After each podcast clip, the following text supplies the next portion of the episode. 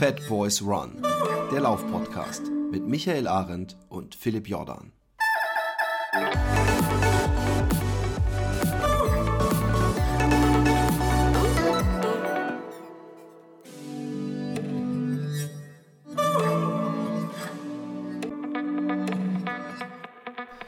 Halli, hallo, hallöchen, da sind wir wieder in äh, inzwischen leider ähm, hier hat der, hat der Herbst sich so ein bisschen, also der Herbst noch nicht, aber der Sommer hat sich auf jeden Fall verpisst und der Herbst steht vor der Tür und äh, es ist wieder frischer so. Also man, man hat selten überhaupt äh, die Wahl zwischen kurzer und langer Hose. Ähm, aber wir machen eine kleine Reise und ich nehme euch mit in den Urlaub auf äh, die unglaubliche Reise des Anthony Horina äh, und seinen äh, 45 Marathons? Ja, es waren 45. Es waren 45. Warum eigentlich, warum eigentlich nicht 50 dann? Das ist äh, wegen der Strecke. asoziale Frage. wegen der Strecke, weil von Konstanz bis Flensburg waren es halt äh, 45 ah. und ich wollte ja immer einen Marathon und da wäre ich dann ja, weitergelaufen. Ja, Dann wäre ich dann noch nach Dänemark rein und nach Norwegen hoch und äh, nö.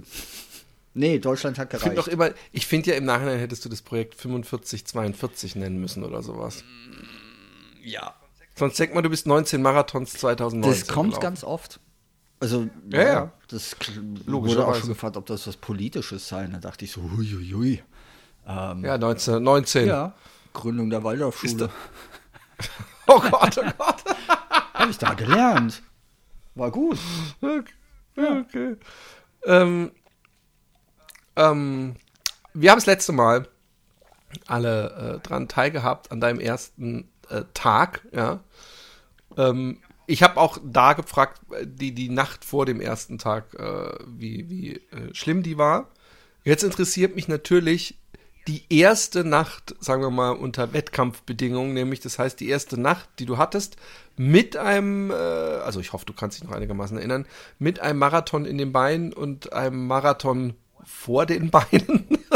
und und ähm, wie aufgeregt warst du? Weil, weil ich meine, es baut sich ja bis zu diesem ersten ersten Schritt, den man setzt, ein unglaublicher Druck auf. Es kam, es war ja sogar hier in Konstanz mit Tor und allem. Und dann entlädt sich ja auch ein bisschen was, ja. Oder auch wenn man die ganze Zeit wahrscheinlich auf so einer äh, kleinen Adrenalinwelle äh, reitet. Ähm, wie, wie, wie war das? Wie, wie äh, so der Reality-Check dann abends im Bett? Mega. Anders kann ich es gerade nicht sagen. Du, ich habe, das ist jetzt auch ein bisschen schon her. Ich weiß, wir sind an der ersten Nacht, das hatte ich glaube ich letztes Mal erzählt, wurden wir ja vom Robert eingeladen, in seiner Familie dort zu schlafen. Der Robert Kamschick vom äh, Vitaminberge Podcast. Ähm, bei dem haben wir geschlafen und ich weiß noch, die haben uns bekocht und natürlich ist da viel Aufregung und du erzählst viel. Du rekapitulierst aber auch, was das Ganze denn soll und das machst du schon ab Tag 1. Also ich saß dann nach dem Essen so wohlgefüllt, das war alles super lecker, so grinsend und dachte so, wow, geil, gerade ein Marathon gelaufen, war ja ein tolles Erlebnis, auch das hatte ich berichtet. Und dann denkst du wirklich, okay, warte, das mache ich morgen nochmal. Ui. Ja, und der Robert ja. war dann auch so äh, fröhlich, dass er aus seinem ähm, Küchenfenster zeigte. Ich glaube, das weiß ich nicht, ob ich das letzte Mal erzählt habe. Und auf Berge in der Distanz verwies. Also er zeigte wirklich mhm. aus dem Berg und ich so, ah, geil. Und er so, ja, da läufst du morgen hoch. Und ich so, ja, das ist ja super. Und dann sagt er, nee, nee, und den und den und den ja, auch. Ja, ja, ja, und das heißt, ja, du hast genau. so diese Landschaft und da tun sich einfach so Hügel auf.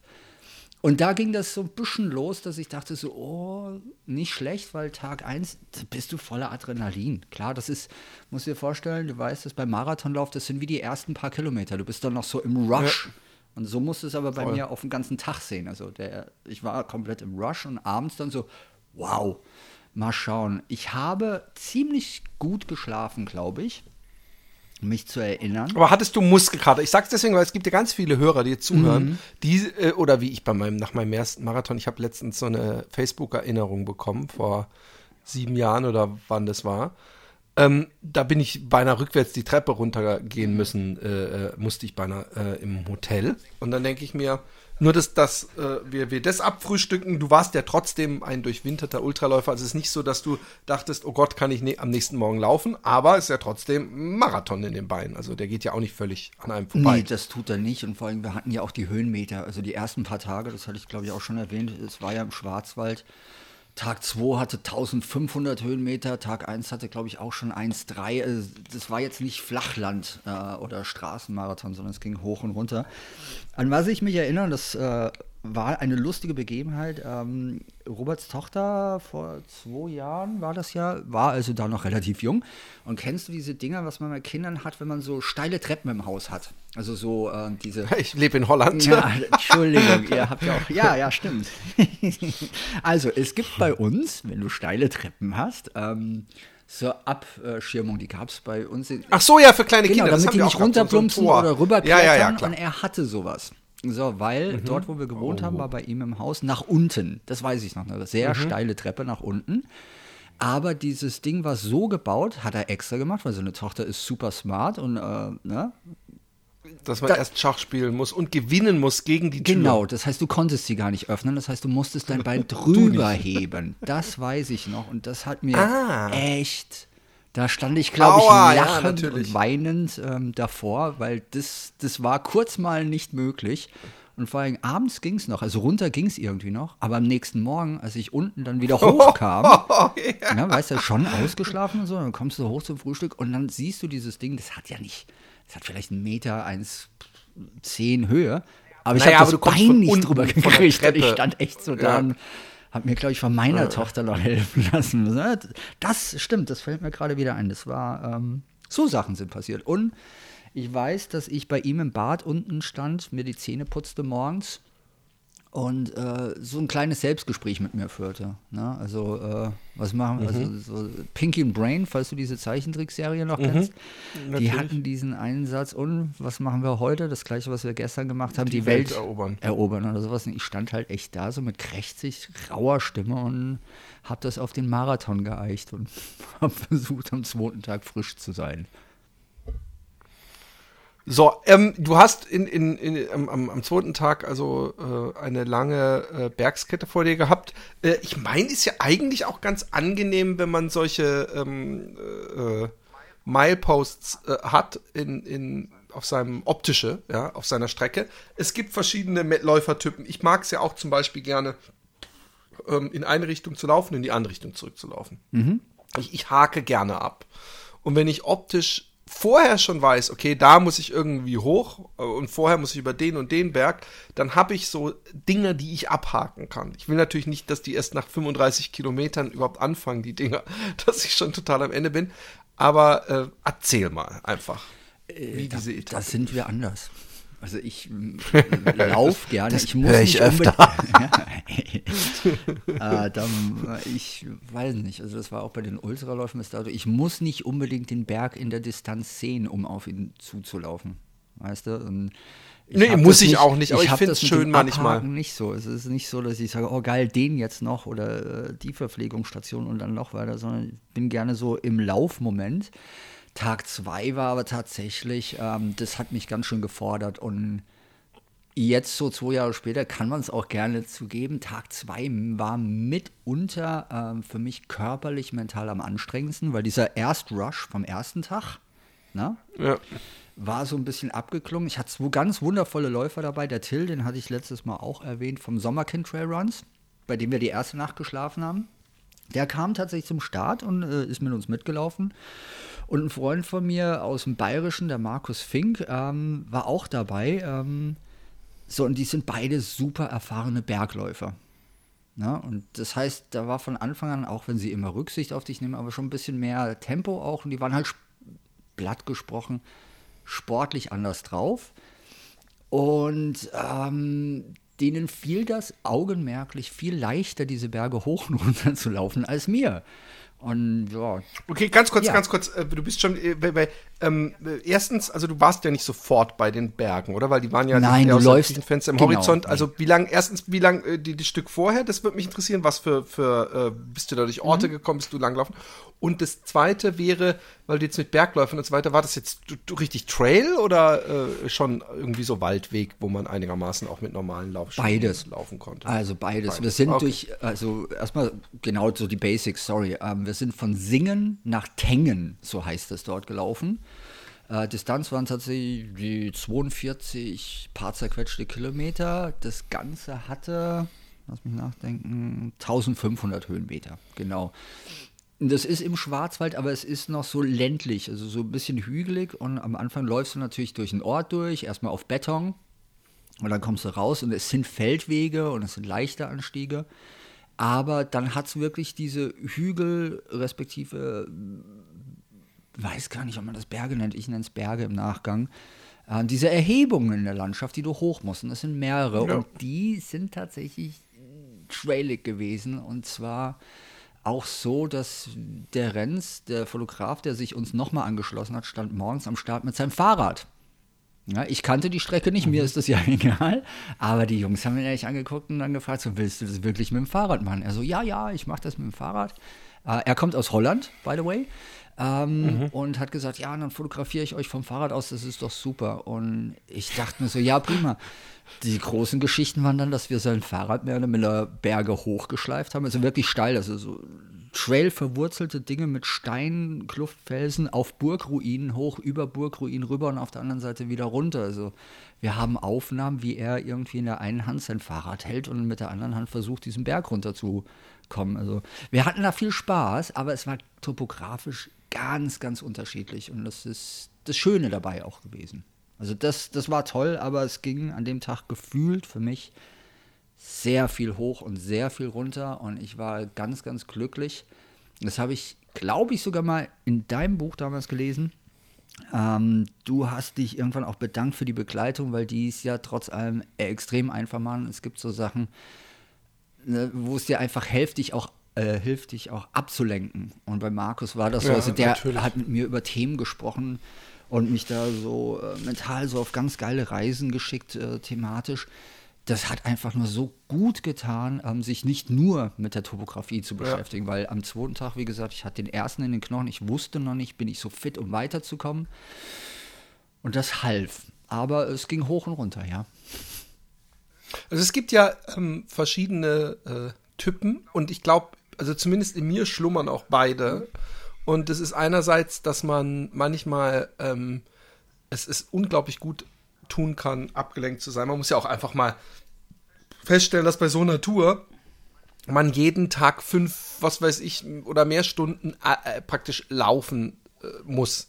Und es sind einfach fünf Stunden also so ein bisschen nur mit sich selbst alleine sein, also gerade wenn man mhm. in meinem Fall schreckliche Vorstellung und ähm, äh, ist ja auch nicht das Geilste. Und von daher, ich bin jemand, der mag es total abgelenkt zu sein und ich rede auch viel, ja. Also so war so viel, dass beim Finama irgend so ein Typ, der mal mitlaufen ist, irgendwann gesagt hat, ey, sorry, ich kann es hier nicht, ich, ich muss äh, mich hier absetzen, das ist mir zu anstrengend. Aber ich bin jemand, der, der kann gut sich unterhalten und äh, sich ablenken. Es gibt aber auch Tage, wo mir natürlich auch mal Leute auf den Sack gegangen sind oder wo ich dachte, boah, ey, jetzt kann ich, äh, jetzt bräuchte ich eigentlich mal meine Ruhe, aber äh, müsste ich mich nur für das eine oder nur für das andere entscheiden, dann würde ich, und ich weiß nicht, wie du das siehst, bin ich gespannt, äh, ich habe da so eine Ahnung, würde ich mich auf jeden Fall für nur für Begleitung entscheiden, anstatt nur alleine schwierige Entscheidung, mhm. aber gerade bei so einer langen Kante finde ich, äh, wäre mir das sonst zu einsam. Ja, bin ich bei dir.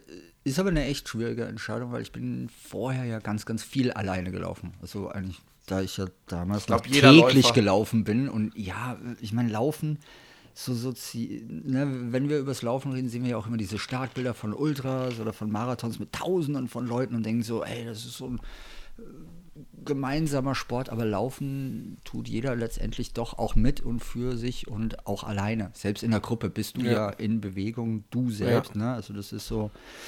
Und ich bin halt jahrelang vorher alleine durch den Wald gelaufen mit ganz seltenen Begleitungen, die dann sehr wertvoll sind, aber das, was da jetzt war, also ich muss sagen, auf der langen Kante, wie du es genannt hast, war die Begleitung das Beste, was mir passieren konnte.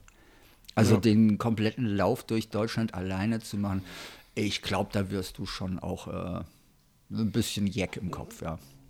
Voll. Also, voll. weil du bist dann Und- zu viel mit dir. Weißt du, was ich meine? Also, du, wie du es beschrieben hast, also, man kann ja nur einen gewissen Grad mit sich auch sein. Ich habe mir das über Jahre lang antrainiert beim Laufen. Also, ich komme sehr gut mit mir alleine klar. Aber es ist halt doch, weil deine Gedanken, da ist dann niemand, der filtert, da ist dann auch niemand, der mal einen anderen Input und was oder einen Impuls von außen Genau. gibt. Also das fehlt ja dann, weil du bist nur mit dir. Und nur mit dir zu sein, kann auf Dauer auch schwierig werden, weil da ist dann auch kein, keine Schranke. Ne? Das klingt natürlich jetzt irgendwie so, ja, aber wir müssen doch alle frei denken. Ja, aber man kann sich auch fair denken. Ne? Wie man sich verläuft, Genau. kann man sich auch fair denken. Und Genau. dafür ist Begleitung unendlich wichtig. Und was ich gesagt habe, ich meine, der Markus, äh, der hat mit mir über alles gesprochen. Also wir haben ganz viel über New Work gesprochen, also über dieses Konstrukt von dem neuen Arbeiten, also so philosophische Ansätze, wie kann man mit Arbeit umgehen, weil er sich damit sehr beschäftigt. Der hat mich in dem Gespräch dann auf einen Mönch aufmerksam Wer ist der Markus? Markus? Fink, der war in der zweiten äh, Abteilung Okay. dabei, der ähm, ganz großartiger Sportler, ähm, ganz großartiger Redner, arbeitet äh, so viele unterschiedliche Sachen, hat Musik gemacht, hat Kunst gemacht, hat fünfmal, das weiß ich noch, das hat er mir auch erzählt, an der WM äh, Schneeschuhlauf teilgenommen. Ne? Es gibt eine Weltmeister. Oh, da habe ich auch mal was Und das gehört, ist ja. total geil. Also der war da in Japan mit denen und das ist halt so ein Schneeschuhläufer. Und dann denkst du dir auch so, wow.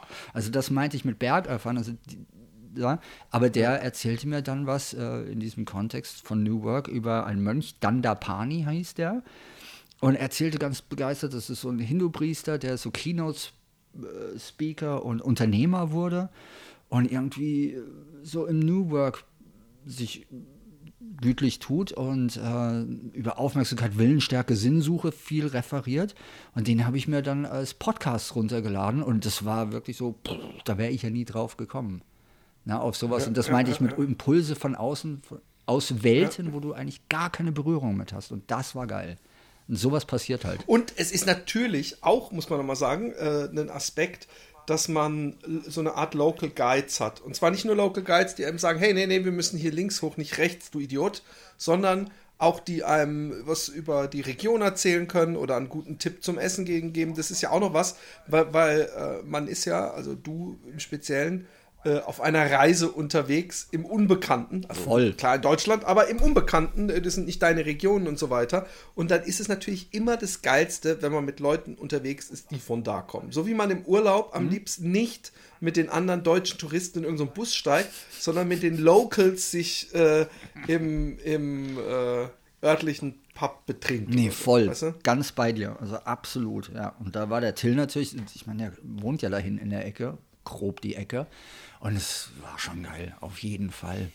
Ja, bin ich, ne, kann ich genauso unterzeichnen. Aber wie gesagt, Tag zwei war anstrengend und ich habe auch gemerkt, wenn die manchmal so die Berge so 20, 30 Meter vor mir runtergeballert sind, kann man nicht anders sagen. Und ich da hinterher schnaufte. Also ich kam mir sehr schwer vor die ersten paar Tage. Das löste sich erst dann, glaube ich, bei Tag vier oder fünf auf. Aber bis dahin war das noch so, der Motor war noch nicht warm gelaufen gefühlt. Ja, also ich wusste, ja, ein Marathon geht immer, Anführungszeichen. Aber das war noch nicht so rund und wie auch. Ne? Ich habe vorher, das hatte ich dir, glaube ich, mal erzählt im Privaten, vier Marathons oder fünf Marathons hintereinander hier bei uns in den Wäldern und äh, im Flachen mal gemacht, so an Tagen hintereinander, einfach um zu gucken, wie reagiere ich drauf. Aber es ist natürlich unter diesem Aspekt in einer fremden Umgebung mit einem konkreten Vorhaben, ne, von A nach B zu kommen, was anderes. Also das, ja, Voll. krass. Ja, wenn ich so nachdenke drüber, so im Nachklang war das schon, war das schon eine Nummer. um, um, ich versuche den, den, den ähm, zweiten Tag noch immer komplett für mich äh, das, das Malbuchblatt auszumalen. Ähm, du bist, äh, du sagtest, du bist nicht so ganz früh aufgestanden immer. Das nehme ich jetzt mal an, gilt auch für den zweiten Tag, also dass ihr gegen was gegen 9, 10 oder Genau. so los seid. Und dann seid ihr wahrscheinlich auch irgendwann gegen 3, 4, 5 irgendwas eingetrudelt am, hinter den sieben Bergen bei den sieben Genau das. Ich glaube, wir waren fünf Stunden unterwegs an dem Tag. Und ähm, wo bist du da angekommen? Nee, in Singen oder fing es in Singen an? Nee, es fing in Singen an. Also die erste Etappe, das war ja von Konstanz nach Singen und jetzt sind wir von Singen ja. nach Tengen Entschuldigung, ja. gelaufen. Und das ist lustig. Äh, eben, mir ist es aufgefallen, Christoph, das ist nämlich was, bei uns äh, in alle Regionen haben so Endungen, äh, die sie äh, sehr häufig. Äh, mir ist zum Beispiel aufgefallen im Osten, mhm. dass ich eine Zeit lang nur durch Ortschaften kam, wo Litz oder Witz am Ende ja. ist. Und ist mir aufgefallen, oder das, oder Itz. Das gibt es bei uns gar nicht. Bei uns gibt es nichts, was mit Itz aufhört, sondern nur mit Bach oder Ingen. Weißt du? Und, und äh, da ist, sind wir eindeutig im Gen-Bereich. Singen, Kengen. Ja, äh, äh, sagen wir so, der Tag 3 führte von Tengen nach, Achtung, Kappel-Lenzkirch. Okay, ja, aber auch aber Kirch, nein, Kirch ja, ja, ist klar, auch was, voll. was oft, weil Waldkirch gibt, ja. es gibt ganz viele solche äh, Orte da unten im Süden. Also das sind ja trotzdem, ich finde, das sind so die, die, die Beobachtungen, die man ja mitnehmen sollte, wenn man so eine Deutschland-Tour macht. Ja, und vor allem, ähm, das ist ja, wie du es gesagt hast, ähm, vorher vor ein paar Sätzen, also das ist ja alles Neuland gewesen. Also, mein Gott, ich bin jetzt Ende 40 bald und ich muss gestehen oder musste bis dahin gestehen, ich kannte weite Teile Deutschlands überhaupt nicht. Und das ist total schade, weil ähm, es ist äh, landschaftlich, kann man sagen zumindest, ein wahnsinnig schönes Land auch. Ne? Weil du läufst ja. durch Gegenden und gerade der Schwarzwald, ähm, äh, spätere Etappen auf jeden Fall, ähm, war unfassbar schön. Ne? Also wirklich unfassbar. Also, dass du so dastehst und denkst so, wow, das hätte ich jetzt nicht besser erfinden können, wenn ich gezwungen worden wäre. Ne? Ja, der Schwarzwald wird viel zu oft irgendwie, ich weiß auch nicht, ähm, unterschlagen. Ja. So, weil, weil es gibt ja den Bayern und genau. so und, und, und Allgäu und so weiter. Ich bin ja im Hochschwarzwald äh, auf dem Internat gewesen, in Hinterzarten jahrelang. Und deswegen, wenn du von dieser Schönheit sprichst, die, die ich habe manchmal morgens aus dem Fenster geguckt und habe gedacht, oh mein Gott, ist das schön. Weil die Berge und die Sonne und alles. Und äh, da gibt es auch ein paar äh, schöne Ecken. Ähm, Kengen, wie, wie, wie war der an? Habt ihr Essen? Nee, äh, erzähl mal. Wir sind da angekommen. Also es war so, der Till hat sich, glaube ich, nach 15 oder 20 Kilometern von uns verabschiedet. Der Markus dann, glaube ich, nach äh, 30 und ich bin die letzten zwölf Kilometer alleine ins Ziel gelaufen, was vollkommen okay ist, weil das war ja vorher auch so alles abgeklärt. Es war an dem Tag ziemlich, ziemlich warm. Ich weiß, die Jule stand irgendwo mit dem äh, Bus dort und hatte Wassermelonen für mich und Markus und die haben wir einfach geäxt. Oh. Also das war, oh. da blieb nicht viel über. Ne? Und das Wassermelonenthema, das, äh, als sie dann merkte, oh, guck mal, das ist er ja, äh, waren dann Wassermelonen eine ganze Zeit lang immer auf Speiseplan für die zwischendurch Hapsereien. Ne? Oh, herrlich. Ich finde Wassermelonen gab es mal bei dem Ultra, ich finde mit die beste. Ja, Beste, vor allem, wenn es heiß ist. Also wenn du wirklich so durchgeschwitzt ja, oh. bist und dann einfach ohne schlechtes Gewissen, nicht, dass man beim Essen ein schlechtes Gewissen bräuchte, aber ohne irgendein Gewissen da reinhauen kannst und dich einfach voll sapschst und es einfach erfrischt und gleichzeitig sättigt. Und nee, ich bin dann äh, nach Tengen eingelaufen und es war irgendwie so, das erinnere ich auch noch, ähm, der Jurian und der Renz, also beide von 361 Grad von der Schuhfirma waren da und die sind danach nämlich direkt nach Holland äh, zurückgefahren, also die wollten sich verabschieden.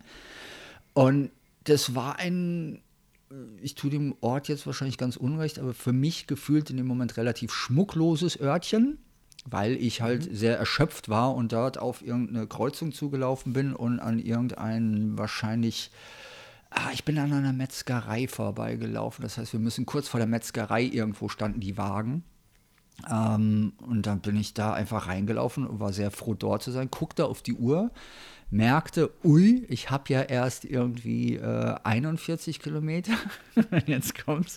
Und es oh war so, dass ich da oh noch diesen Gedanken hatte, oh, ich muss aber unbedingt diese Marathon äh, jeden Tag Sache laufen und bin dann einfach durch diesen Ort noch weiter. Also bin ein ganzes Stück die Hauptstraße wieder hoch und wieder umgedreht. Und die, ich meine, die Jule stand da, der Jurian Renz, äh, der Robert ähm, war dort, meine Tochter, mich einfach an, das ist ich komplett bescheuert, weil was soll das? Du bist doch jetzt schon gelaufen. Ich so, nein, ich muss diesen, ne? Und ich habe ja gesagt, ich laufe einen Marathon, was im Nachgang auch totaler Humbug ist, weil ich bin so viele Tage so weit über Marathons gelaufen. Also das.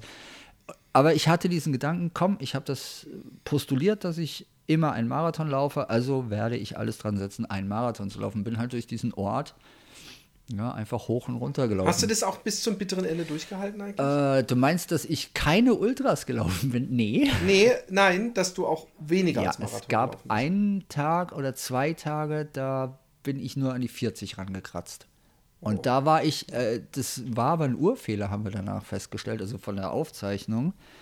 Ähm, da war ich tatsächlich unwirsch. Also da stand ich da und dachte, so, das kann doch gar nicht sein. Wieso? Ich bin doch jetzt schon so lange unterwegs und ich bin doch total müde und ich weiß doch, was ich getan habe. Und dann sagt dir deine Uhr, nö, äh, das sind 39,5 Kilometer. Ja, dann stehst du irgendwo im Wald an einem Parkplatz und denkst, das kann doch nicht sein.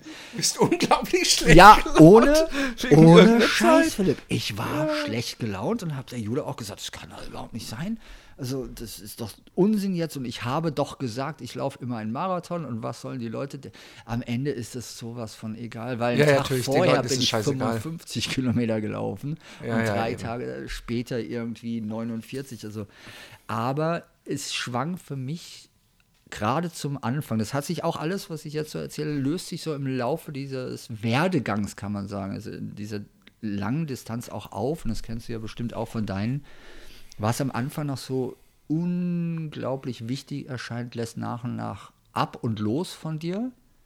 Ne? Und andere Sachen bekommen mehr Bedeutung. Also das im Moment sein bekam viel mehr Bedeutung zu späteren Zeitpunkten. Am Anfang war es noch so, oh, Marathon laufen jetzt mit den Leuten, die da sind oder auch alleine und äh, Distanzen machen und das erledigen und das Gefühl, dass es gar nicht darum geht, etwas zu erledigen, sondern dort zu sein und im Moment zu sein, das entwickelte sich und das war dann ein sehr, sehr schönes Erlebnis. Ist es bei dir auch, bei mir, ich frage mich immer, ob es bei mir formabhängig ist, weil es gab, äh, gibt Tage, also das muss nicht mal bei so einem Dis äh, Etappenlauf sein, dass man, dass ich, dass ich viel zu viel auf die Uhr gucke, also sehr viel mit diesen Zahlen unterwegs bin, ja, dass ich denke, hey, ich muss 30 Kilometer laufen und dass ich dann anfange bei äh, 16 Kilometer, ah, noch 14, ich habe zwei mehr, als ich noch muss. Und ähm, Läufermathematik und ähm, ähm, ich habe äh, gemerkt, dass äh, wenn ich das am wenigsten tue, hatte ich eigentlich die, die schönsten Läufe, aber nicht weil ich es äh, am wenigsten getan habe, sondern eher andersrum. Weil ich so schöne Läufe hatte und so abgelenkt war, gucke ich dann weniger auf die Uhr. Aber ähm, ich, ich, ich, ich finde, es, es kann, also bei meinem 100 Kilometer Taubertal war ich so übertrieben mit dem Rechnen und den Zahlen, dass immer, oh, jetzt kommt da vorne, ist dann Kilometer, was weiß ich, 76. Aber wenn ich über die 76 getreten bin, ja, dann muss ich ja schon nicht mehr äh, 24 Kilometer, sondern eigentlich nur noch 23 Kilometer und 900 irgendwas Meter. Und dadurch habe ich irgendwann mich so selbst verarscht, dass ich bei irgendeinem Kilometer ankam, wo ich mir sicher war, dass ich da, dass, das, dass dieselbe Zahl schon vor einem Kilometer stand, dass ich auch richtig böse wurde. So, hey, da haben sie sich jetzt aber vertan. Der 32 K, oder 72 K, so ein Scheiß. Ähm, ähm, war, wie war das bei dir äh, auf dieser Reise? Ich muss gestehen, dass ich, äh, wenn ich eine Uhr laufen habe und wenn ich auf die Kilometer gucke, dass ich, es- also ich schaffe es nicht, praktisch den ganzen Tag da nicht drauf zu gucken. Also ich gucke wahrscheinlich mindestens alle fünf bis zehn Kilometer auf die Uhr. Kenne ich, äh, habe ich aber vermieden. Und zwar, auch wenn ich hier in den Wäldern unterwegs bin, äh, ich habe natürlich immer die Uhr auf, angehabt und aufgehabt. Ähm, angehabt, sagt man bei Uhren, ne? Ja. Ähm, Es sei denn, du hast sie als Kopfschmuck ja getragen. oder einfach so als Halskettchen. ähm, gerne mal auch an den Fuß. Dann hast du umgehabt. Ja, stimmt. ah, ah, stimmt. ähm, nee, ich bin nicht so ein Uhrgucker. Ich habe den Fehler mal gemacht, auch in den Niederlanden bei einem Lauf. Ähm, was war denn das? War das Gasterland? Ich weiß es nicht mehr. Ich bin ja bei euch, Anführungszeichen, in den Niederlanden auch ein, zwei Läufe schon gelaufen. Und da habe ich das gemacht und ich habe im Nachklang gemerkt, das macht mich ganz kiere, weil ich höre dann nicht auf, auf die Uhr zu gucken. Kennst du das? Also Okay. wenn du dann so bei, genau wie du es gesagt hast, und du läufst und Ja, läufst natürlich. und läufst und äh, Pferdebahn oder durch so Sandebenen und, ähm, na, und du läufst und dann guckst du drauf und es sind erst 800 Meter vergangen. Es fühlte sich aber an ungefähr wie dreieinhalb Kilometer. Das Ja, geht nicht und das macht Sehr mich, ja, frustrierend. und das macht im Kopf so ein bisschen blöd. Und ich habe äh, Buffs, äh, ne, diese Halstücher gerne um die Arme Ja, getragen, warum ich mir das auch immer damals angewöhnt habe. Und da war oftmals die Uhr drunter versteckt. Das habe ich, das Lustige ist, ich habe das auch, wenn mein Buff ähm, mir zu heiß wird Genau. um den Hals oder um den Kopf, dann ziehe ich es aus und mache es mir um den, ums Armgelenk, weil es auch ein recht angenehmes Schweißband ist, um sich den Schweiß von der Genau Stirn zu deshalb. wischen. Ja. Und dadurch ist die Uhr verdeckt und bei so Läufen, ich wusste ja, am Ende muss ich irgendwie einen Marathon absolviert haben. Es nutzt ja nichts zwischendurch zu wissen, oh, guck mal, erst 10 Kilometer. Ist aber bei den Läufen auch passiert. Also das äh, hatte ich zwischendurch auch, dass ich drauf guckte, aber das waren dann die Läufe alleine. Selten, wenn jemand Genau. dabei war. Wenn man leidet, ne, dann ist man viel mehr damit beschäftigt, äh, ab und zu mal zu gucken, wie viel muss ich denn noch. Ja, das, ja, A, wenn man leidet und B, wenn man, wie vorhin mal erwähnt, so viel mit seinem eigenen Kopf auch ist, weil du denkst ja trotzdem immer. Ähm, und äh, ich weiß nicht, ob du das machst. Also ich rede sehr selten laut mit mir. Ja? Also die Gesprächsführung Ja. ist dann doch schon eine internalisierte, also im Kopf. Ja, ja, Und, natürlich. äh, ja, das ist, das war aber dann an Tag drei tatsächlich. Ähm, da bin ich alleine zum ersten Mal gelaufen. Nee, Ich glaube, wenn man anfängt, laut mit sich zu sprechen, dann, dann wird es langsam Genau. gefährlich. Ist aber bei mir auch schon Das Einzige. Ist was ich beim. Laufen, natürlich, das, natürlich, wenn man so mal ein Mantra oder so, so, yes, da hinten ist Fall. Mhm. die Stadt oder so, weißt du. Aber meistens ist es dann eher so, nö, wenn einem eine Katze äh, auf einmal aus dem Busch springt oder ein, ein, Hase raushoppelt mehr. äh, Aber ich bin nicht einer, der so, so Selbstgespräche, da habe ich immer. Angst Aber das vor, mit dem Mantra, sich in der äh, dritten Ja, aber das mit dem Mantra ist ganz geil, was du gesagt hast, weil das habe ich mir auch im Laufe des Laufs, äh, im Laufe dieser Reise angewöhnt. Und zwar gab es so ein paar Standardsätze und das erinnere ich auch noch. Das war irgendein Tag viel später, da hat es nur geschifft, es ist den ganzen Tag gestürmt und geregnet. Und da habe ich dann auch laut mit mir gesprochen, streckenweise auch gelacht, im Regen so einen Berg hochgestapft, wo ich dann einfach wusste, ja, das ist das, was ich jetzt gerade tue und das ist das, was ich bin. Und das habe ich mir selbst laut gesagt, ne? Damit da irgendwie Ja, ja, irgendwas passiert im Kopf, das nicht nur sich darauf fokussiert, ah, Regen, schwer, Leid, sondern ähm, nein, das ist, das ist genauso, wie du es haben wolltest, Anthony. Und es war ja freiwillig. Ne? War ja bei deinem Home-to-Home auch nicht anders. Also du hast das ja selbst inszeniert. Ja, ja, ja.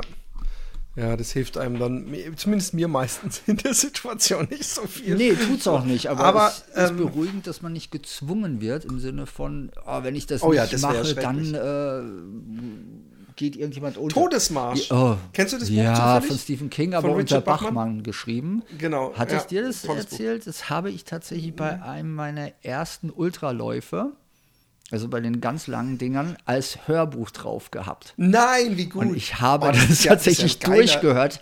Während man Ja. diesen Berg hochgelaufen ist, gab es diese Beschreibung, dass dieser Wagen von dem Major oder wie oder von dem Meister von hinten dann immer näher kam und das war echt so. man, Ja, super. Also übrigens müsste eigentlich allen äh, Läufern, die irgendwie jetzt äh, äh, nicht zu zart beseitigt sind, was sagen, weil es ist ein dystopisches Buch, wo es ein Spiel gibt, wo junge Männer sich anmelden können und ich glaube 100 Stück sind und sie müssen die ganze Zeit eine gewisse Pace marschieren. Sobald du ähm, äh, langsamer wirst, äh, kriegst du eine Verwarnung, die du aber wieder weglaufen kannst, indem du, glaube ich, fünf Meilen wieder äh, ordentlich marschierst. Äh, bei der dritten Verwarnung wirst du erschossen. Genau. Und äh, es geht so lange, bis nur noch einer übrig ist. Und die, die Geschichte wird erzählt aus der Perspektive eines äh, Mitstreiters Genau. äh, dieses Todesmarsches. Hieß übrigens im Englischen Marathon. Also Ja. von daher passt es auch noch mal besser. Und das muss ja saugeil sein, weil das ist wirklich ein spannendes, gutes Buch. So das ganze Ding. So, dann kommst du im Ziel an, alles so, hey, geil. So, hey, pst, pst, sag mal, Genau. muss So das Ende hören. war das. Das war tatsächlich. Aber es, ja, es ist ein sauspannendes Buch. Es war auch saugut erzählt, das weiß ich noch. Ähm, aber da war, nimmt ja dann obskure Ausmaße an, wenn du einen Berg selbst hochstaffst und gleichzeitig die Beschreibung lauschst, Ja, dass ja. Leute irgendwie über ein Plane, also in Amerika, wandern beziehungsweise auch stapfen und äh, marschieren. Und dabei aber nicht gejagt, sondern das ist ja wie diese äh, Wings for Life Ding, dass es diesen Pacer-Car gibt, der von hinten dann langsam anrollt. Und das Oder bei jedem Marathon die Besenwagen. kenne ich nicht. Ja, ich auch nicht, aber es gibt am Ende von einem Marathon, Ja. das ist ja ganz bekannt, gibt es ja diesen Wagen, der eigentlich Sau macht, aber der eigentlich äh, praktisch so wirklich die Leute, die, die von ihm überholt werden, die müssen da sich reinsetzen. Also Ja. das ist dann fertig. Ja, aber genau. Und so, äh, wo waren wir denn jetzt? Wir waren in, Ke wir sind auch immer in Kengen. Tengen, Ähm, Tengen war- war- T wie. Tengen, äh, Entschuldigung, Tengen. Äh, ähm, wie, wie verlief der Abend? Also ihr wart nicht essen? Nee, der, wir waren dann nochmal beim Robert. Also das war total. Ah, ihr seid wieder zurück. Genau, das heißt, äh, Robert karte uns oder fuhr uns dann nochmal ähm, vor nach Hause und äh, wir durften dann noch einen Abend bei ihm bleiben, was total toll war, weil es ist ja der Anfang von einer langen, langen Reise und alles, was dir noch so ein bisschen Heimeligkeit gibt, ähm, hilft. Ja, weil ja. es ist nicht sofort dieses, okay, jetzt hier ist dein Zeltplatz und bau mal auf und es regnet draußen und jetzt komm mal klar, sondern es war so ein Heranführen an ähm, das, was da noch kam und das tat einfach so gut. Also es tat wirklich gut, auch nach dem zweiten Tag irgendwo zu sein, wo du wusstest, ah, guck mal, die sind uns wohlgesonnen und wir sind jetzt nicht nur mit uns alleine, sondern können uns so annähern an der Situation, die wir uns da selbst kreieren. Im Sinne von, nicht Jule, ich und die Tochter müssen jetzt schon oder sollen jetzt schon klüngeln, sondern das sind auch andere Menschen, die führen auch andere Gespräche, die stellen dir auch Fragen. Ne? Und es, auch das ist Ablenkung. Ne? Nicht nur beim Lauf, sondern auch danach, weil es hilft einfach und das war toll. Und das Essen war so lecker, was sie gekocht haben. War unfassbar. Ja. Cool. Beides, keine erklärten Veganer haben für uns extra vegan gekocht und das war echt richtig gut. Und cool. dann die Nacht habe ich tatsächlich nochmal richtig gut geschlafen. Und dann kam am nächsten Morgen dieses Ding mit diesem Drüberklettern auch nochmal, ne, diese Kinderschutz von der Treppe. Oh ja. Und äh, das sorgte natürlich allseits für Lache, außer bei mir. Und ähm, dann haben wir uns ins Auto geschmissen und sind zurück nach Tengen gefahren, um von dort dann wieder neu zu starten. Also und die dritte Etappe, wo von Tengen bis wo ging die? Die ging, das war Kappel-Lenzkirch.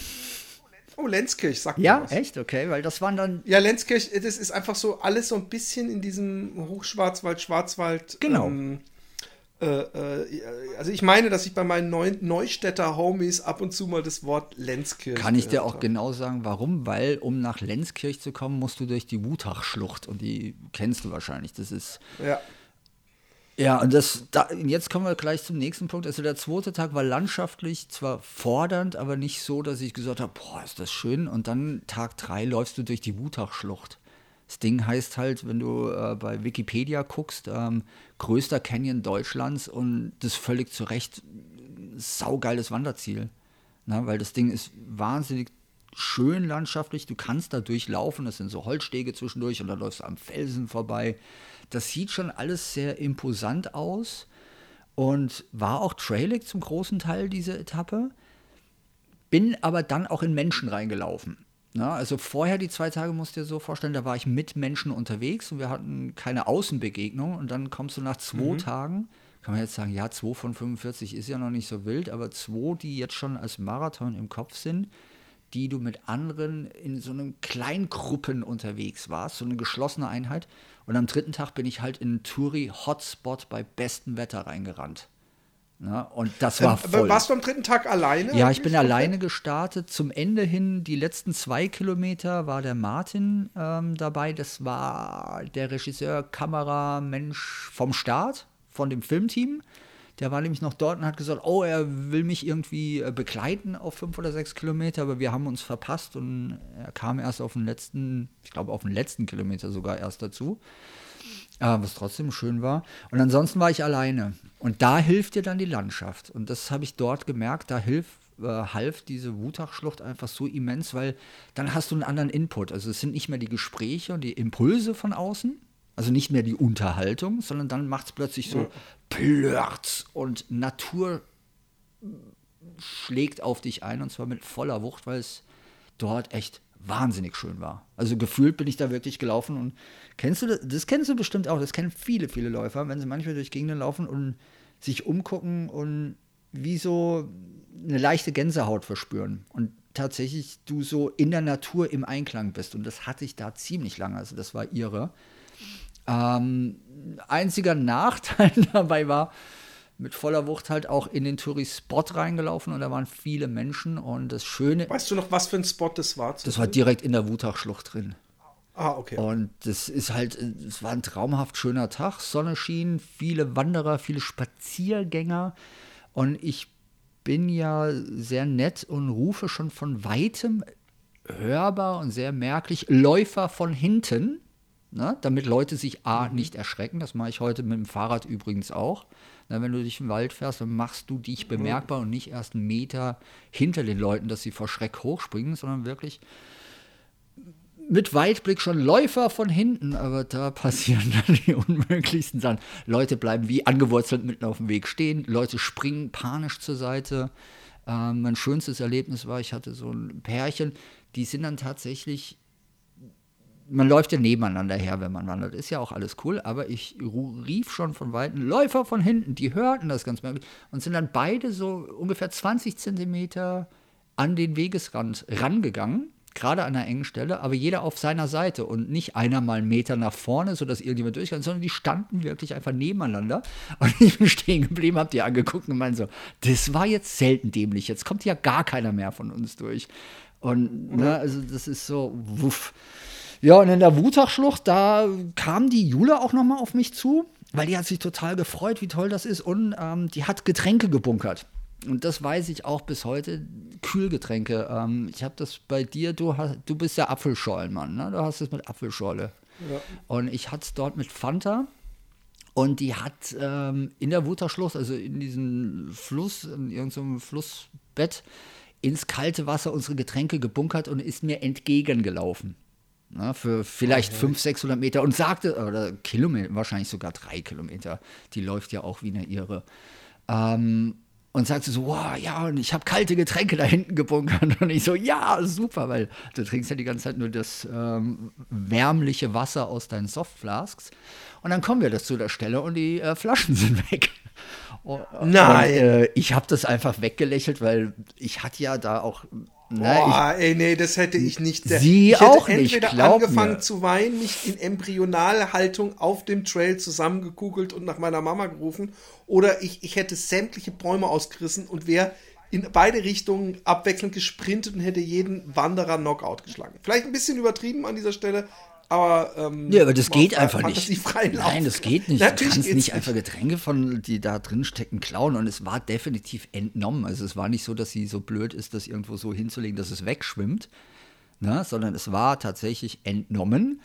Und ich sag mal so, also ich hab's weggelacht, weil für mich war es so, ja geil, also ich habe ja eh nicht damit gerechnet, aber oh, die Jude war richtig sauer.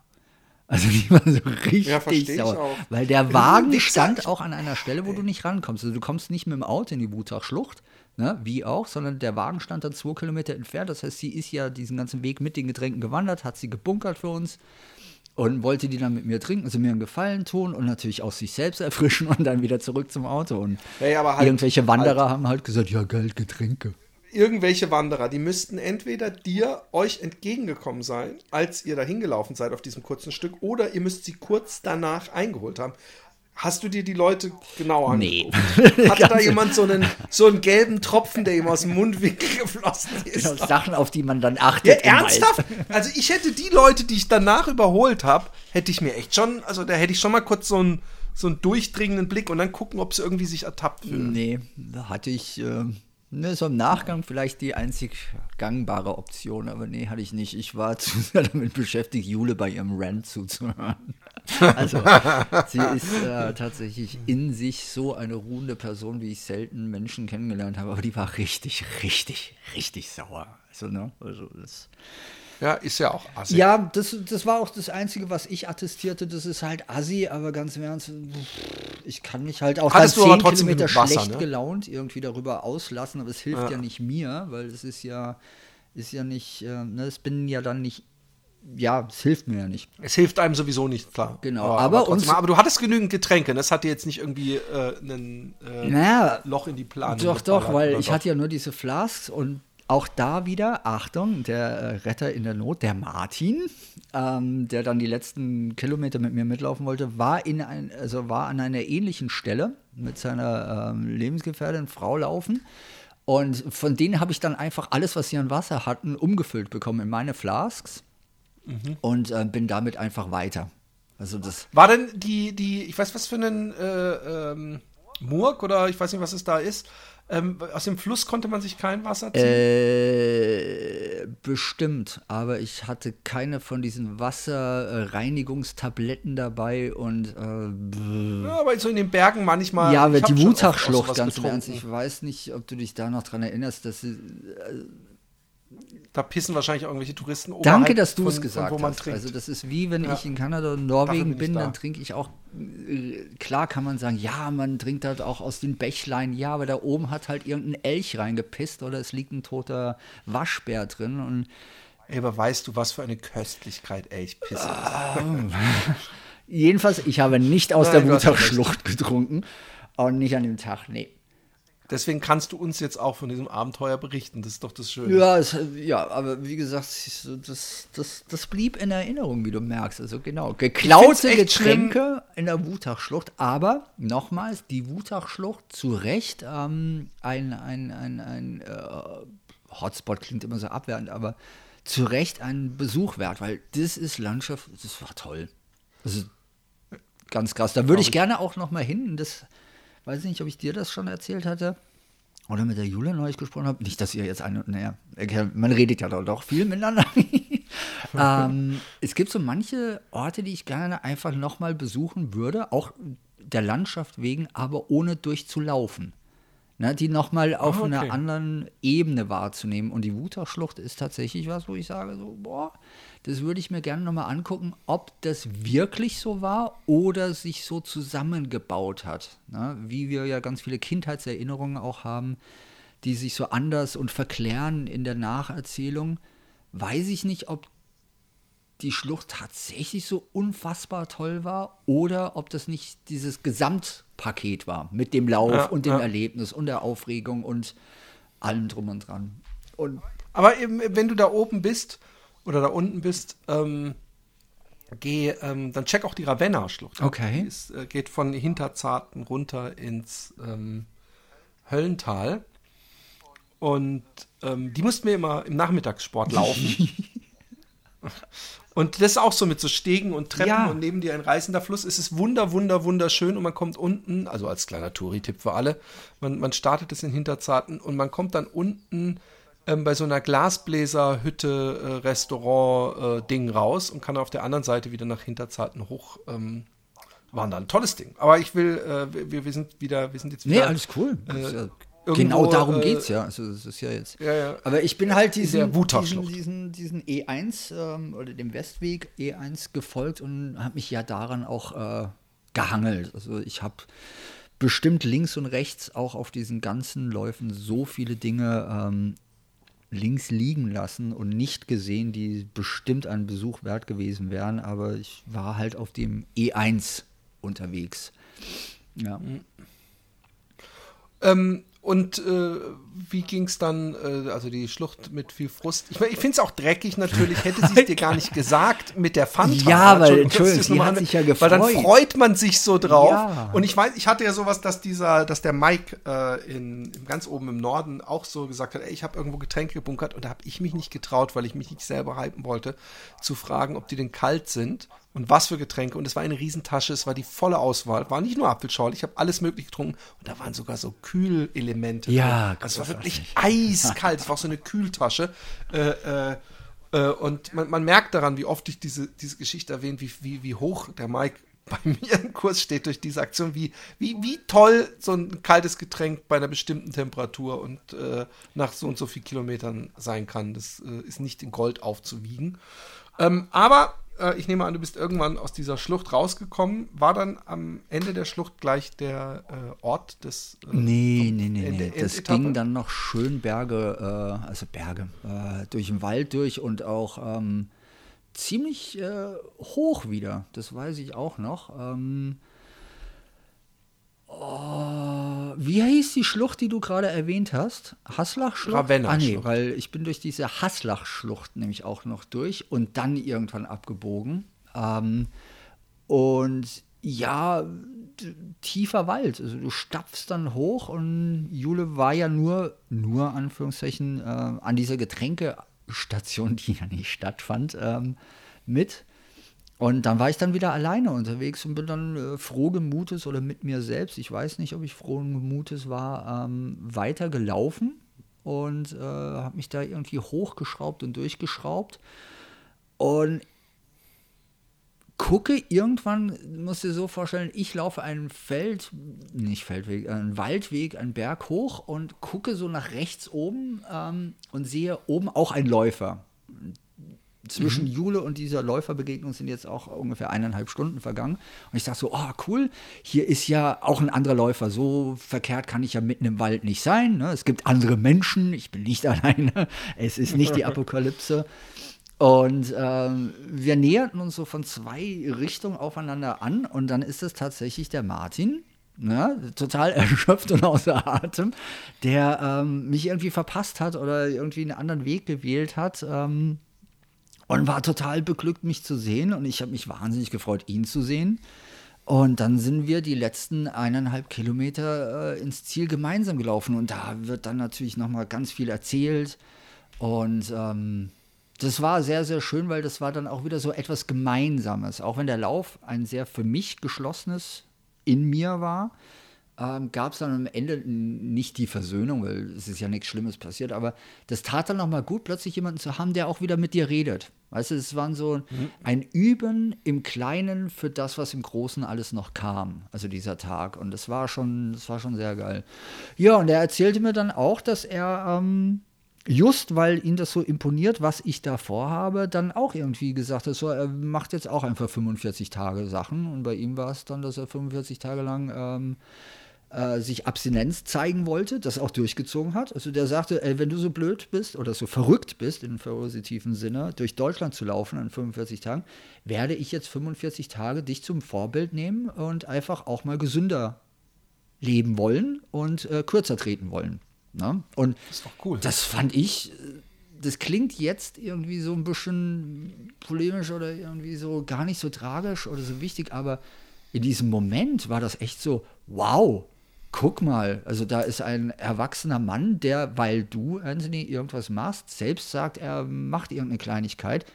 Und egal wie klein die Kleinigkeiten sind, für den Einzelnen ist das ja trotzdem was Großes, weil ändere du mal, Philipp, jetzt für 45 Tage deine äh, Lebensgewohnheiten, einfach nur weil jetzt ein Kumpel von dir irgendwas anderes macht und du sagst, wow, ja. dann mache ich mit auf meine Art und Weise.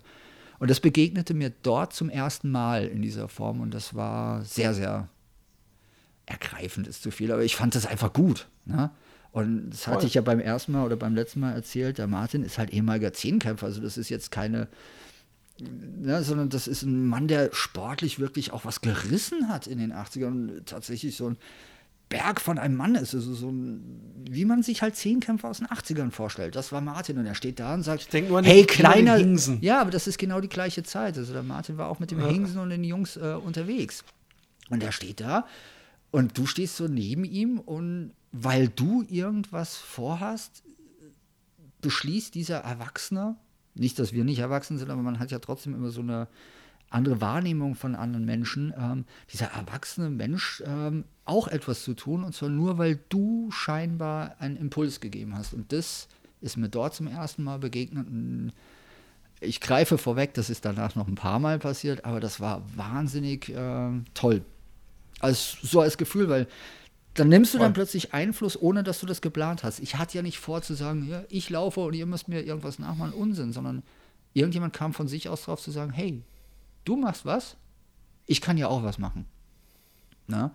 Cool. Hat das äh, vielleicht irgendwie in seinem Leben, hat er sich danach nochmal gemeldet, so seitdem trinke ich jetzt gar nicht mehr oder? Äh, oder nee, ich glaube nicht, aber nicht mehr, ähm, wir hatten so ab und zu Kontakt. Hatte ich nach 46 Tagen genau. völlig lallend angerufen. genau so. Ja, ja, ist wie bei mir, ich hörte ihr sofort auf mit dem Laufen danach. Nee, ähm, keine Ahnung, aber es war halt für den Moment das, was wichtig war. Der Markus, von dem ich dir vorhin übrigens erzählt habe, ne? also der ähm, ja. Schneeschuhläufer, als ich, ich glaube, ich weiß es nicht mehr, ob das zum Ende hin war, aber der Markus hat ähm, Österreich durchquert.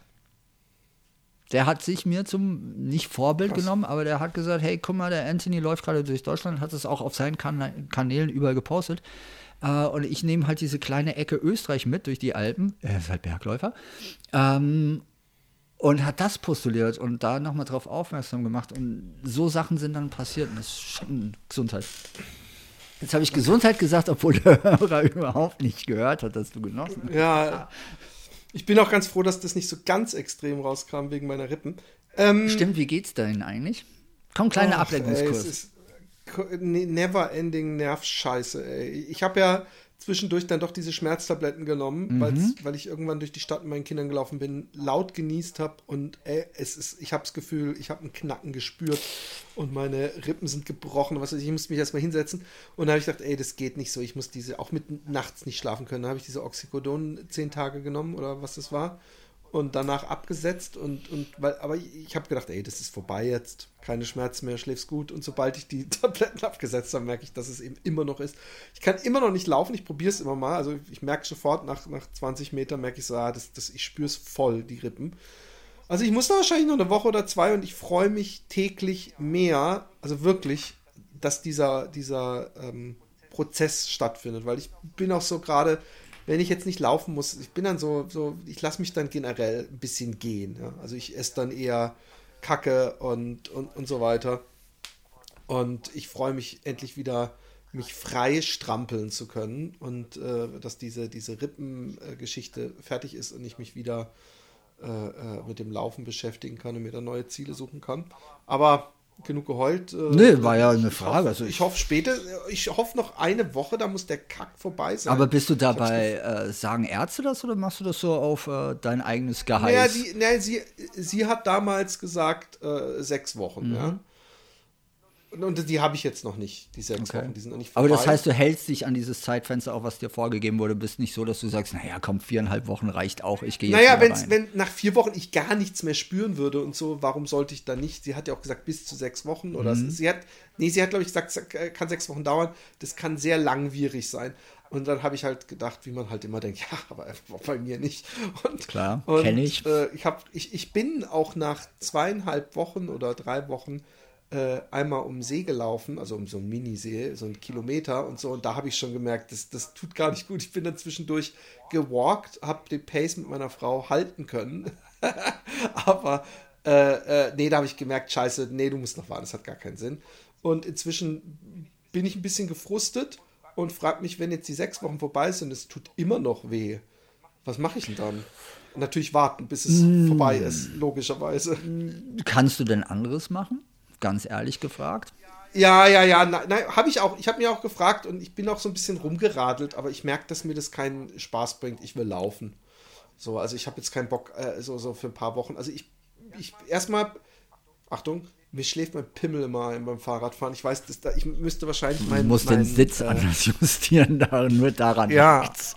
Es sei denn, er ist so groß, dass du drauf liegst. Ja, egal. Nein, diese Gefahr ist absolut nicht vertreten, Leute. Macht euch locker. Ähm, nein, aber äh, äh, nein, aber genügend. Äh, ich rede ich red sowieso schon viel zu viel. Ach, und, Quatsch, äh, nee, weil mich das echt interessiert hat, weil es ist ja doch auch ein geteiltes Leid, ne? Das Nicht-Laufen gerade. Ja, Deshalb genau. ich also gefragt. Ich, du, aber du bist derjenige. Ich sattle noch nicht um. Ja, das Umsatteln, sehr richtig, ne? Ähm, nee, aber wegen dir, und jetzt kommt so die Impulse von außen, als ich da aufhören musste zu laufen, hattest du ja parallel über Facebook deine, äh, was war das, äh, die, die, die Push-Up-Challenge-Sache? Ach so, ja, ja, ne? genau. Und weil du gerade gesagt hast, du lässt dich so ein bisschen gehen, jetzt wo du nicht läufst, ich habe ja genau das Gegenteil gemacht. Ich habe mir dann sofort Sachen gesucht, ähm, wo ich irgendwie am Ball bleiben kann.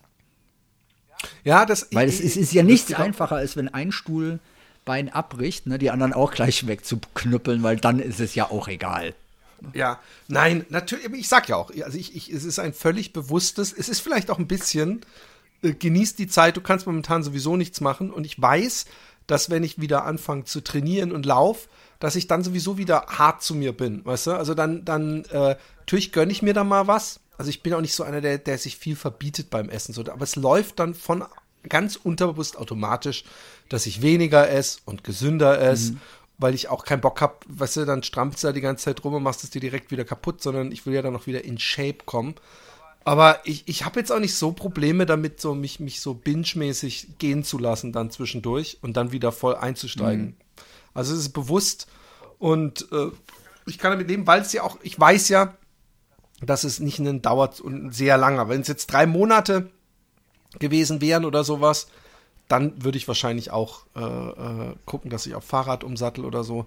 Aber diese sechs Wochen, die gebe ich mir jetzt noch äh, Verschnaufpause sozusagen und danach äh, wird wieder Action. Ja, ist vielleicht auch eine gewollte oder gemusste ähm, Regenerationsphase mal bei dir. Weil ja, du hast genau. deinem Körper auch schon einiges zugemutet. Also zugemutet ja, klingt immer so überspitzt, ja. aber ist ja bei mir auch so. Aber wegen dem Essen, was du da gesagt hast, sehr spannend. Ich habe ja, als ich aufhören sollte zu laufen, in der ersten Phase immer noch gegessen wie Läufer.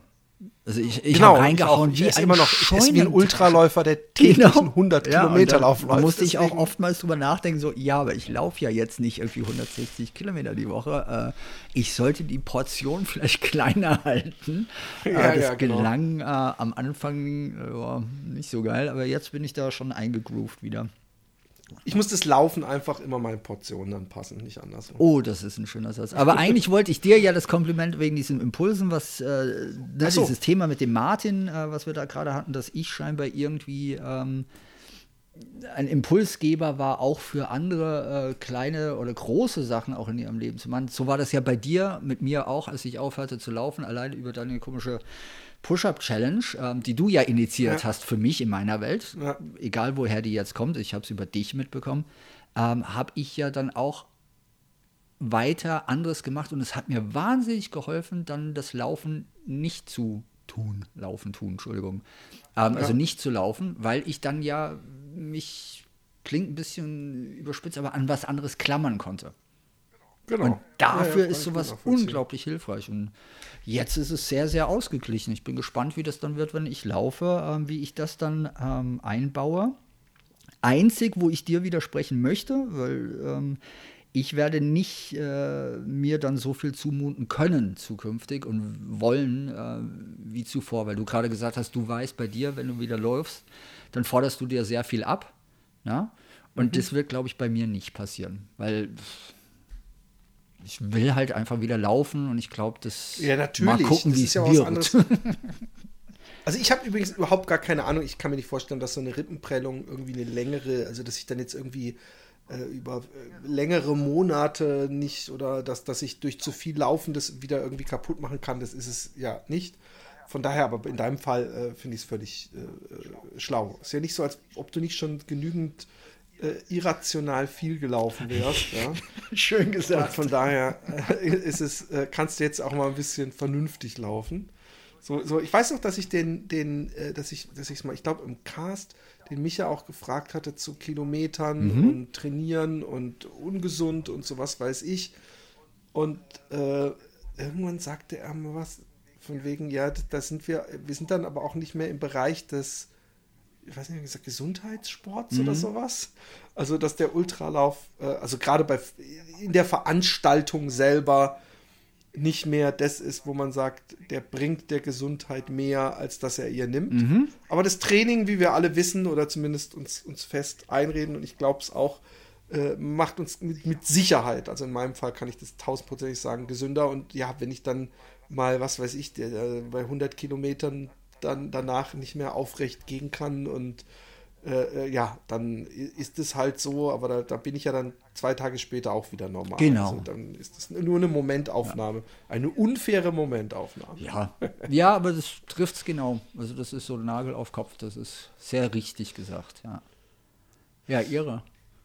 Also, wir haben Tag drei hinter uns und das Schöne ist, ähm, ich weiß, dass die nächste Folge, ähm, kleiner äh, Cliffhanger-Teaser äh, eine, mit einer der tollsten und spannendsten Etappen wird. Deswegen haben wir jetzt zwei und drei gemacht. Tag vier wird, wird die Bombe, Leute.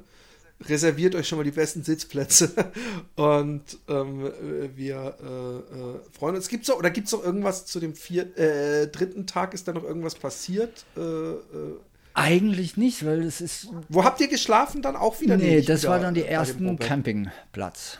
Das war erster okay. Campingplatz, aber das weiß ich nicht mehr, wo das war, weil dafür haben wir dann zu viele. Also, na, wir waren ja in diesen ganzen 45 Tagen vielleicht fünf Tage irgendwo anders schlafend und ansonsten waren es Campingplätze und das waren bis auf wenige Ausnahmen, die sich so eingebrannt haben in die Festplatte, weil die so abstrus oder besonders oder vollkommen äh, strange waren. Ähm, irgendwann vermengt sich das alles sehr in der Rückerinnerung. Also ich weiß, wir waren auf einem Campingplatz, aber frag mich nicht mehr wo. Okay. Also wir haben gecampt okay, und wir haben gekocht und ich habe ja, irgendwo ja, geduscht. Hätte ja sein können, dass du sagst und dann hat äh, uns das Zelt nachts weggeweht oder so. Nee, kommt so, erst später. Okay, gut. Boah, ich habe ich hab gestern irgendwo in so einer Fail-Compilation auf YouTube so ein Filmchen gesehen, wo irgendwelche echt hoch im Gebirge mhm. irgendwo sind, ja und dann, dann macht so Wuff und das Zelt von dem Typen fliegt einfach so weit in die Luft ins Tal. Und ich dachte, das, das, das, ist, das ist gar nicht komisch, weil wenn da 5, 6 Uhr ist in den Bergen ja, und dir fliegt dein Zelt weg, so schnell findest du das nicht mehr, dann bist du da irgendwo oben in den Bergen äh, und musst eventuell wieder runter, weil du kannst ja nicht, also das, das sind so Sachen, die möchte man nicht. Naja, aber das geht auch im besser. Kleineren. Also ich erinnere, ich war mit Jule und der Tochter mal auf der Isle of Skye, also Schottland. Und wir hatten so einen Campingwagen und sie wollte auf der Ridge parken und es war so stürmisch, dass wir unseren Wagen ganz normal hingestellt haben und sie das Ding nachts, während wir geschlafen haben, umgeparkt hat, weil sie Sorge hatte, dass es verweht. Also es hat den Wagen die ganze Zeit ah. von der Seite mit vollem Wind okay. dagegen geschlagen. Und am nächsten Morgen wachen wir auf und gucken raus und sehen tatsächlich keine 10, 15 Meter von uns, äh, aber von einem Felsen geschützt, tatsächlich so ein Pärchen aus dem Zelt rauskommen. Und ich denke mir so, die sind hart. Ne? Also das ist ah, schon ja, die ja, bessere ja. Nummer. Ja. Ja, nächste Etappe. Das wird spannend. Mal gucken. Finde ich gut. Ich freue mich drauf. Ja, ich, ich mich, mich auch. Ähm, und ähm, ich hoffe, ihr freut euch auch drauf. Ihr könnt natürlich auch, ähm, wenn ihr spezielle Fragen habt, die auch ähm, an uns stellen, an die gewohnte, ich glaube, ähm, Fatboys One, nee, äh, info at Fatboys One, mail at Fatboys One wahrscheinlich, scheiße. Äh, äh, ihr wisst es wahrscheinlich sowieso, könnt ihr auch gerne und dann kann ich die äh, hier dem Anthony stellen. Anthony, vielen Dank. Ähm, es ist eine Freude. Es ist, äh, man, man kann doch sehr viel über die, sowas reden und ich hoffe, dass ihr euch daran eine, ähm, wie vorhin schon erwähnt, euch inspirieren lasst und einfach machen. Wie hat der Captain so schön in dem tollen Buch, leider nicht Bestseller, Laufschuh gegen Sub so schön geschrieben? Einfach machen. Denn der Konjunktiv gewinnt keine Abenteuer. Oh, schön. Oder er erlebt keine Abenteuer. Oh, gut. Und ja. äh, äh, äh, ist aber, glaube ich, sogar von Tim ursprünglich. Ich weiß es gar nicht. Egal, ist ein schöner Spruch. Egal von wem er ist, ähm, äh, der Konjunktiv gewinnt keine Abenteuer. Äh, äh, erlebt keine Abenteuer. Jesus Christ. Man kann Abenteuer nicht gewinnen. Nee, Abenteuer gewinnst du nicht. Sie sind ein Abenteuer Gewinn. Sie sind ein Gewinn, aber ähm, man, man, muss sie einfach erleben. In diesem Sinne, äh, haut rein, ähm, vielen Dank und bis zum nächsten Mal. Tschüss. Tschüss.